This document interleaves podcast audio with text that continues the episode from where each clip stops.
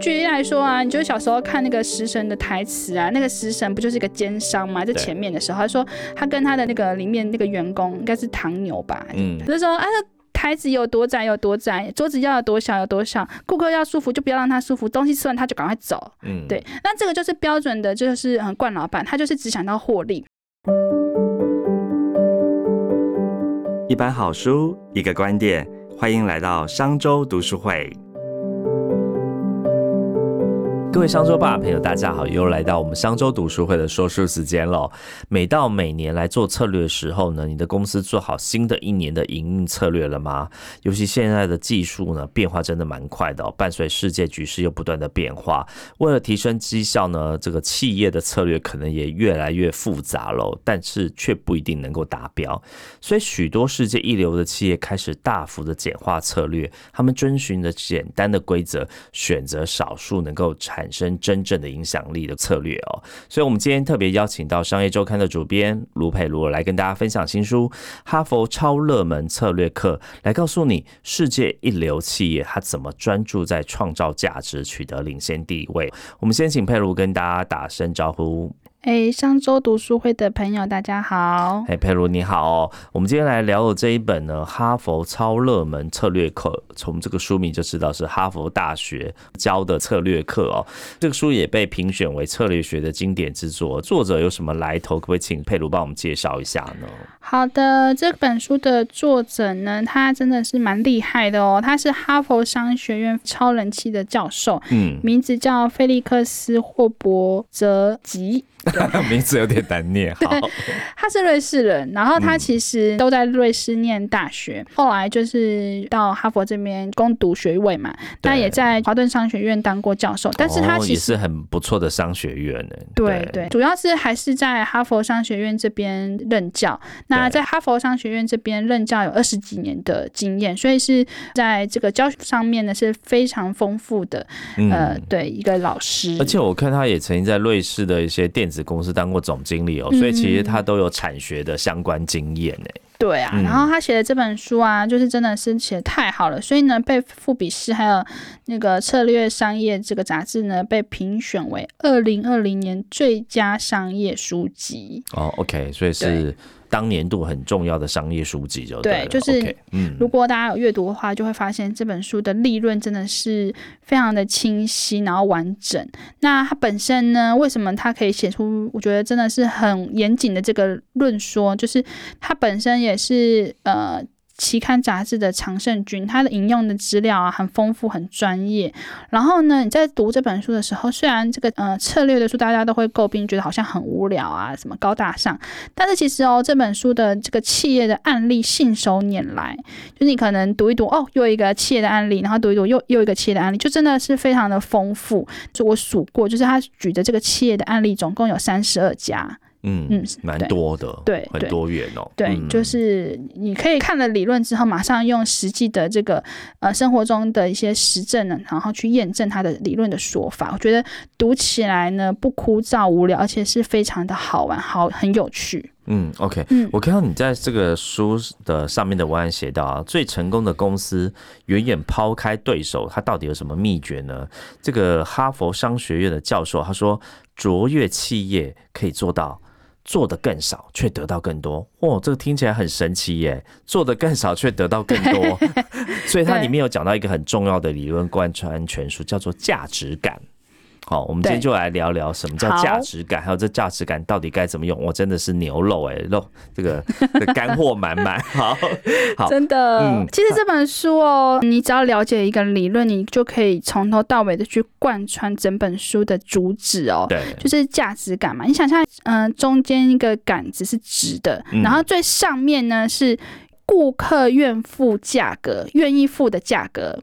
嘿，然后呢，最下面是呃员工，或者是这边有提到一个是供应链供应商愿售价格。对对，当你用特别的一些就是方式策略等等，然后让这个顾客呢，他愿意付更高的价格去买你的东西。嗯，嘿，或者是说你的员工啊，你的供应商愿意让他们的服务、他们的商品就可以用愿意用更低的价格去出售，那企业所创造的价值了。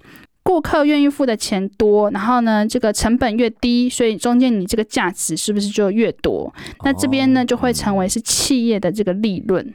听起来很像我们曾经聊过的这个日本的那个基恩斯，也是第一个，就是他的顾客愿意花更多钱来跟他购买。然后呢，外包厂商呢大量的制造，它可以把成本压得更低，这样子。所以就是说，企业如何在这愿付价格跟愿售价格之间中间去创造价值出来，越多就是利润越多了。对对对，所以呢，他只要掌握了这两个，你看这是不是很简单？愿付价格跟愿售价格，那你中间呢产生的利润就是你企业的利润嘛？那其实你做的东西很少，不需要去来一拉扎做很多东西，但是其实你得到的利润多的话呢，那公司就可以长期的经营，追求卓越了。所以就还会他才会说，呃，卓越的公司、卓越的企业为什么可以做的越少，可是可以得到更多，就是这个原因。嗯。那如何从这个员工跟顾客之间两端来获得价值呢？尤其是我们刚才讲到，像基恩斯，他的员工其实年收入是很不错的，他反而要为了激励员工，给员工，我记得上次提到，哇，年薪快到达台币五百万哦，其实是蛮高的。那这个当中怎么去拉大顾客愿意花更多钱来跟你买？这个价值感到底要怎么运用呢？嗯，我先跟大家介绍，就是他这本书的副书名啊。是取是呃卓越企业如何为顾客、员工、供应商创造高价值。那简单来说，这本书就是从这几个层面来，就是细细的剖析。第一个是顾客，第二个是员工，第三个是供应商。对对。那顾客的话呢，我举例来说，就是 Google 就是早期创业的一个案例为例好了。一九九七年啊，那两个创办人啊，他们其实去造访一个入口网站公司，Excited。然后呢，其实这个公司已经创造一个搜寻引擎了。这个创办人他就是想要用一百六十万的美元去把他们的搜寻引擎，就是 Google 的这个前身 b a c k r u p 这个卖给该公司。那他们展示之后呢，那个公司的老板就说：“哎，不行不行，这东西不好啊！人家丢出一个搜寻字，然后就把它引到别的地方去，别的网站去。那这个公司呢，它是。”希望把使用者留在他们自己的网站，因为他们就是卖广告嘛，广告被越多去别的平台这样子。对他把它留下来，然后看越多的广告，那他所收到的收益就越高。但是 Google 这个方式是不是？他是把人流引到别的地方去。对对。那其实这个书就一直不断的提到，哎，要先创造价值，先不要去想获利。嗯。对，那这两个不同的想法，就是展现出了完全不一样的企业的命运了。那谷歌当然大家知道说，成为一个非常厉害的企业巨头。对，那原本一九九七年他们要卖给这个网站，现在已经不在了。嗯，对，所以其实是呃，一个想到的是获利，一个想到的是价值。你留给使用者价值，你就可以长远的留存下来。那如果你只有想到获利的话呢？呃，不好意思，就是大家可能不会再来使用你的你的东西了。哦，所以这个价值感来呃来看啊，其实第一个要思考是顾客怎么帮顾客创造价值出来哈。对。那我看到书里面应该也有提到说，也要为员工、为人才，甚至连同你的供应商都要为他们创造出价值。那的确，它就不会变成是一个我单一只想顾客，我不想员工，也不想供应商，而是大家通通都一起共好。所以这个价值链其实我觉得也是一个共好的价值链呢，让这个不管是员工或供应链，我看有个章名叫“供应链也是人”，对，他的原文真的就是这样子。对，起码写爱好狼谈的啦，哦，所以不能够全部利润自己吃掉这样子哈。是，那你刚刚提到那句话，我觉得真的蛮有意思的，思考价值，别思考获利，这一点蛮。蛮难的，因为大部分的公司都先想钱在哪里，对对，先考先想获利这件事情，总觉得哎，我有获利，我才能够生存下去啊！我没有赚钱，我怎么生存得下去？真的，我那时候看到这句，我也觉得说啊，不是给讲哎，嗯，就获利就是才可以生存啊，价值不就获利吗？啊，到底在说什么？对啊，可是我后面就是细细的看下去之后，发发现说，其实这两个还是有点稍稍不一样的。对，举例来说啊，你就小时候看那个食神的台词啊，那个食神不就是？个奸商嘛，在前面的时候，他说他跟他的那个里面那个员工应该是唐牛吧？嗯，食神是周星驰，周星驰电影对，以防有一些年轻的听众不知道，我就说啊。台子有多窄有多窄，桌子要有多小有多小，顾客要舒服就不要让他舒服，东西吃完他就赶快走。嗯，对，那这个就是标准的，就是很惯老板，他就是只想到获利，他不断不断的 cost down，他不是那个可乐啊，要放非常多冰块啊，他可乐才可以少放一点嘛，那他获利就会高。可是其实顾客他也不是阿傻，他也不是傻瓜，对啊，大家也不是盘子，眼睛都是雪亮的。对，然后大家发一旦发现说，哎、其实我在你这边得不到什么价值，他就会跑去别家了，因为嗯提供一样的服务的人多的是。那那其实顾客他是会去去审慎的去思考的，所以这个就是思考价值，别思考获利，因为你只集中在这个获利当中呢，你就会迷失，然后你可能就会做出不好的决策。那怎么样去增加价值呢？这本书在非常多地方去提到，你可以从呃顾客增加价值，你可以为员工增加价值，你可以为供应商增加价值。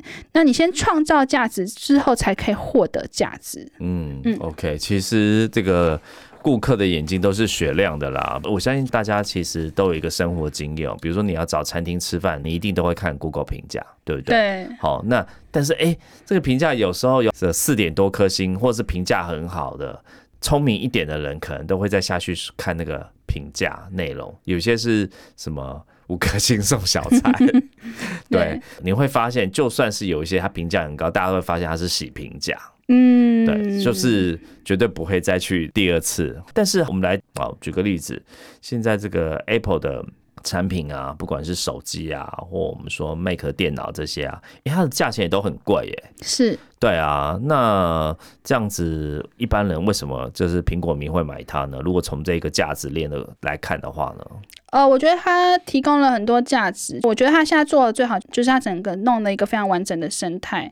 因为它这本书有提到，他说它有一个获利池、利润池从硬体转到软体服务，就是它一开始大家都知道苹果它是卖手机的嘛，对，那手机可能卖到后面就有非常多的竞品，因为越来越像，比如说安卓的手机也是都是很类似这样子，然后三星的手机也是很类似。那等到你的产品都类似了之后呢，大家就开始来竞价，就从价格来做文章。可能你降价，那你比我便宜，我再比你更便宜，那其实这个就没有个结束嘛。嗯，那苹果就非常聪明，它感觉到这个样的转变，他就把这个利润池从呃硬体转变到软体，哦就变成说它的服务的主要的利润来源呢，它有一个很好软体的服务。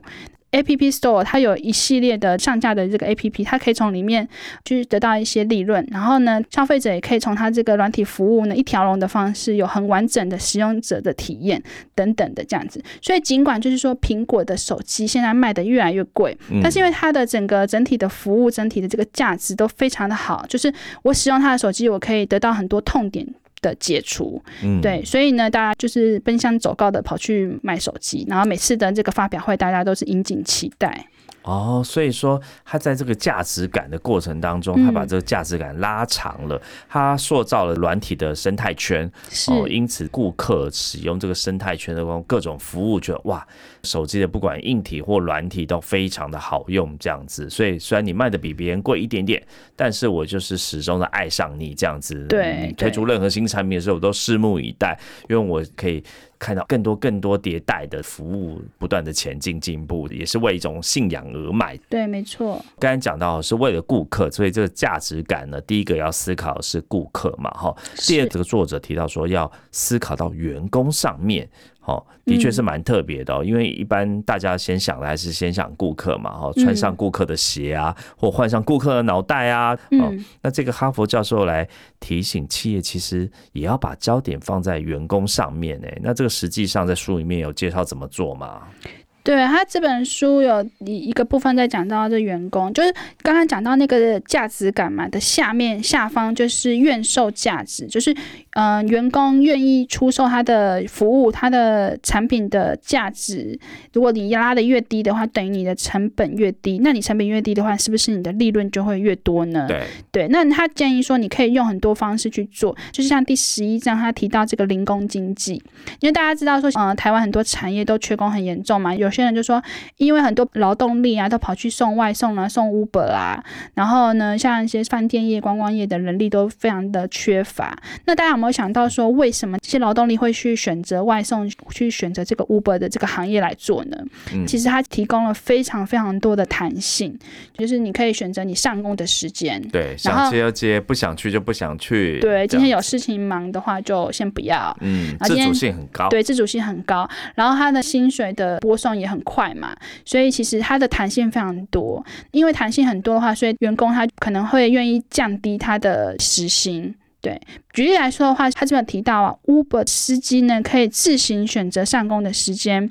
有些人可以选在时薪高的时间载客，有些人就是选在自己比较方便的时间载客。那你选在热门时段载客的人呢，即使他的时薪比较低，但是他可能就是只有这个时间可以工作，然后可能很多理由，比如说他呃可能要顾小孩啊，或者是说他这这个时间他的车子有其他用途等等的。那他如果在比较冷门的时段去上工的话，钱就会比较多等等。所以因为科技的发展嘛，让这个 Uber 啊或者是 Food Panda 这些服务非常的。蓬勃发展，所以呢，诶，就增加了企业的利润，等于说员工有更多的选择性。那当你有更多的选择性之后呢，他可能就愿意在他的薪水去做比较弹性的调整，这样子。哦，所以他说，哎、某种程度上让员工有更多的自主权。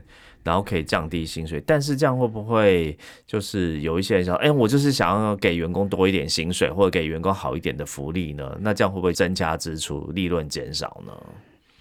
嗯，他就说这个的话，企业可以去做这些调整，然后你可以用为做你留人才的一个方式。嗯，对对，就是说，哎，你今天想要留人才，或者说你想要什么样的人才，你可以去做调整。因为有些人他可能工作不一定是为了薪水，他可能是说我希望时间是弹性的，嗯然后或者说我希望兼顾工作跟家庭互相兼顾，那他可能会愿意他的薪水呃时薪可以去做一些让步。嗯 OK，所以他讲还是用一种更弹性的管理制度对对对对。，OK，让这个管理制度当中可以生出更多的利润，让企业可以这样变成是一个呃不错的这个收入这样子。对对，OK，诶那我们提到这个价值感啊，从员工方面来看的话，还有一些什么特别的案例呢？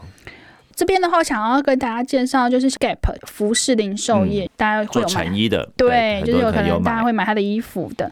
那其实他在全球呢有十三万五千个员工，有蛮多蛮大部分是不是全职，他们是可能是 part time 的员工。所以呢，他们这些员工呢，他有时候他可能在一个月前，或者是可能在半个月前才拿他的班表。那如果说他可能某个时段他没有办法上班的话，没有办法去门市的话，他势必要找人代班。那诶 Gap 就用了一个方式，一个科技的方式来增加员工的价值。它就是用一个叫做 A P P 是代班即时通的部分。今天如果你临时，比如说你可能两点到四点这段时间你没办法上班，那你把这个需求丢出去。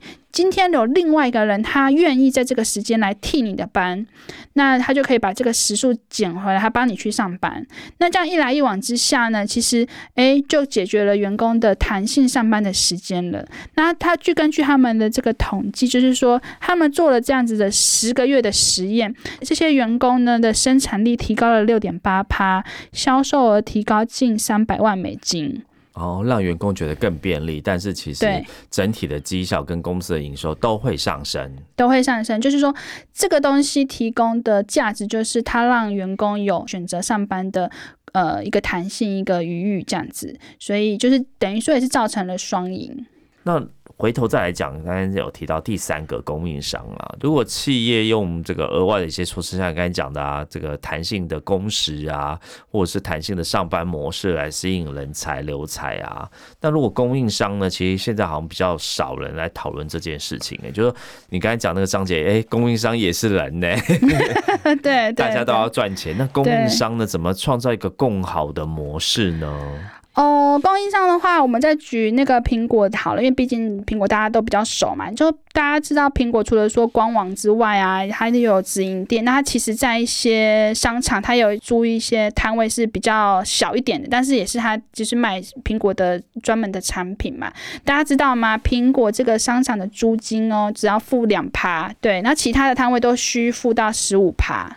为什么？所以它的嗯那个卖场租金特别便宜。它特别便宜。嗯，然后原因为什么就是那个房东愿意做这样子让步呢？其实呢，就是因为有苹果的展场呢，它可以为它那个卖场增加十趴的人潮。嗯，对，因为你为它增加人潮，等于说它可能来客数就变高了嘛，那它愿意就是那个你的成本就可以稍微相相对的就是减少。嗯，对但是你的获利也会增加。对，就是在那个价值感上，因为你这个成本往下了，那你的利润就增加了，这样子等等的。对，对，那另外一个的话，我想要提一个也是蛮著名的一个案例，在这本书也提到蛮多。他就说，运动大厂 Nike，Nike，对，因为它其实底下呢有非常多的下游厂商来帮他做商品，那其实他会去训练他的供应商，然后他会用很多方式，譬如说像是他引进丰田生产制度，然后来帮助他的供应商呢去做晶石的制造。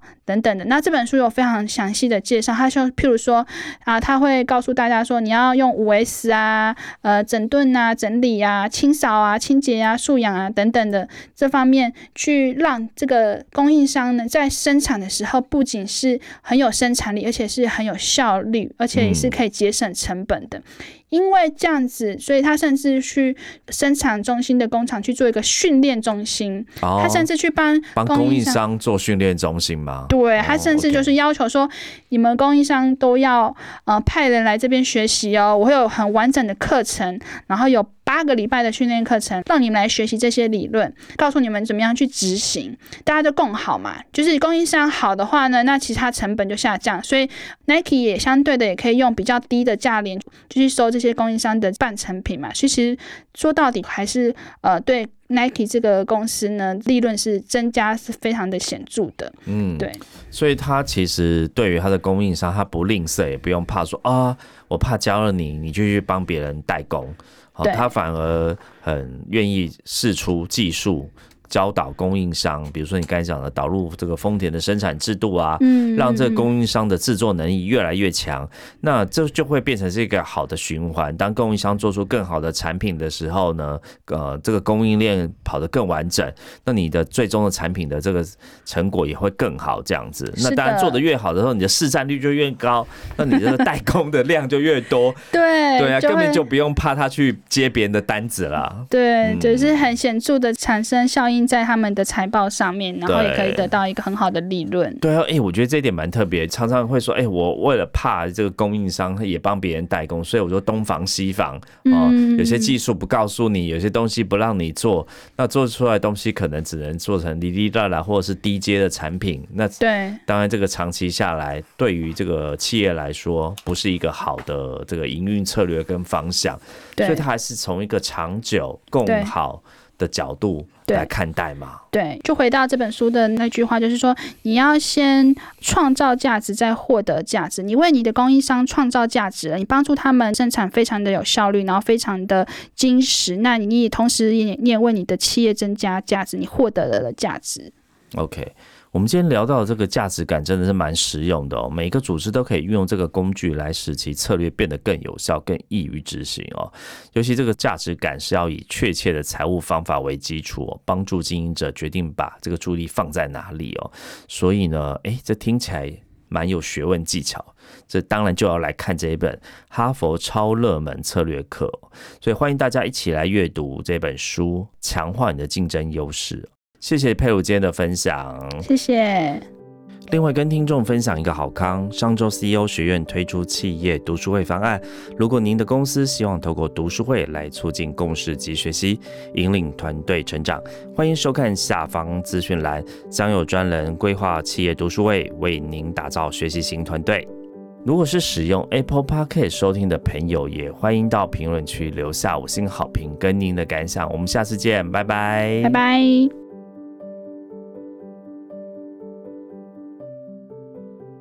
商周读书会集结商业周刊出版的好书选读，邀请您订阅 Podcast 商周吧，或是按赞追踪 FB 粉丝团商周读书会，掌握最新出版讯息。